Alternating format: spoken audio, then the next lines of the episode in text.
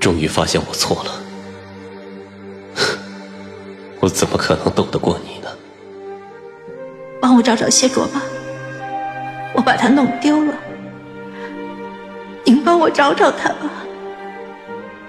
回到过去，找回当初爱上彼此的初衷。欢迎您收听精品仙侠剧《和离》，演播：一颗小青藤，司徒小魏，后期制作：咕咚。第一百一十六集。如此一想，我更加坚定的要走向他。但主神纪却转头对旁边的军士低声交代了一句：“你们先送幸存的人们回雀山。”军士领命，转头便有人去引领村民了。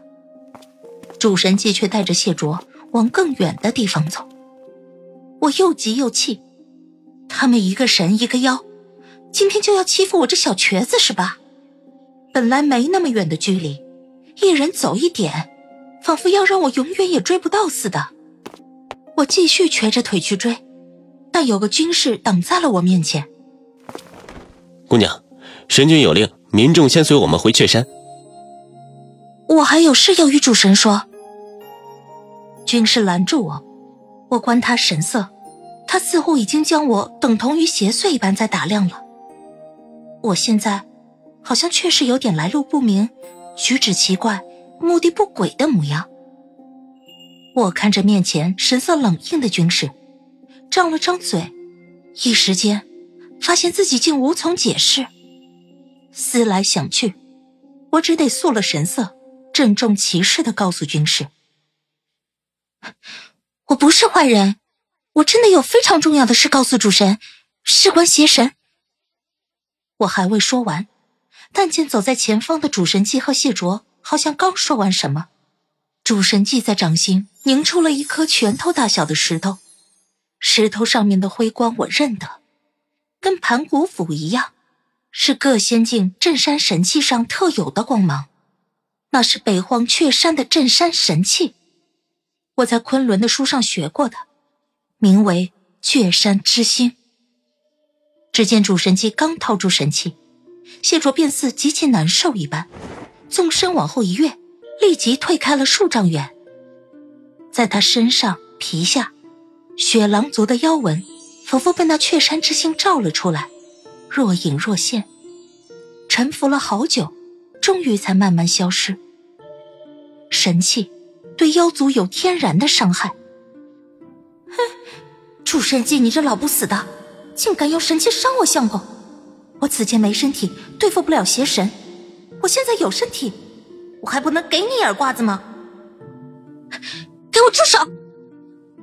我一声大喝，面前的军士被我唬了一跳。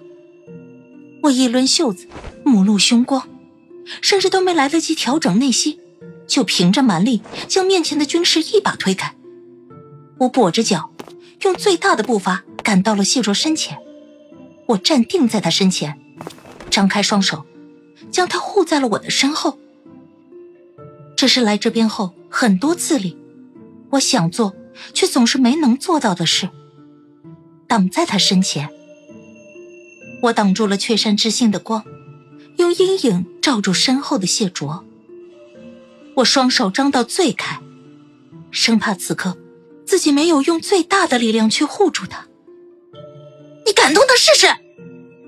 我喊出了气吞山河的气势，然后主神级别将雀山之星收了回去，动作很快很流畅，没有丝毫的犹豫。我有些愣神。雀山之星的光芒消失后，身后的人站起来，他的阴影反而笼罩了我，好像不是在动手啊。我此刻有点尴尬，尴尬之后，还因为如此靠近身后的人而有些心跳加快。很近，他就在我身后，有温度，有呼吸。我不由自主的有些站立，仿佛浑身的汗毛此刻都被调动起来，向着身后他所在的方向偏移。是谢卓啊！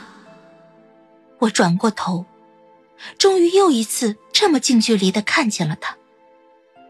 方才被雀山之星照出的妖纹已经消失，他面容已经恢复了平静。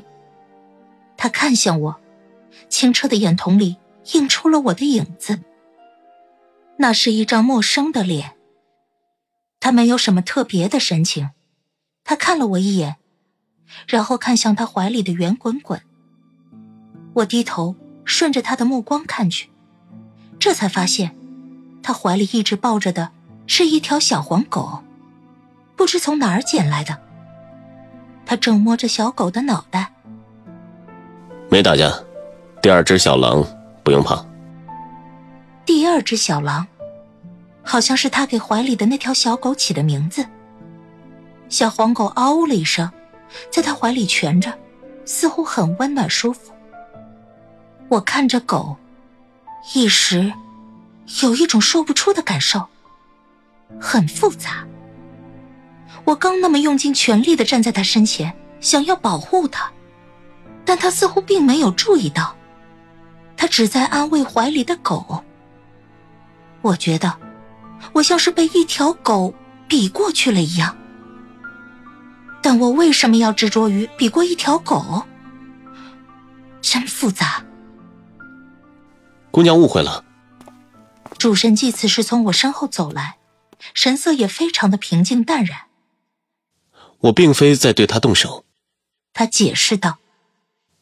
我不过是想用雀山神器探探公子的真实身份罢了。想查查。他身体里有没有邪祟之气吗？是神器对妖怪的天然震慑，才将谢卓逼退的。原来全场最紧张的，是我这个旁人呢。只是姑娘为何如此着急？谢卓公子，你们认识？谢卓闻言看了我一眼，随后摇摇头。我定了定神，不再看谢卓怀里的狗，转而面对主神祭开了口。神君，我其实是从未来被诸神送回来的。这句话我没说出口，我顿住了。我此刻隐隐觉得这件事不该在此时这么说出来。有件事很奇怪。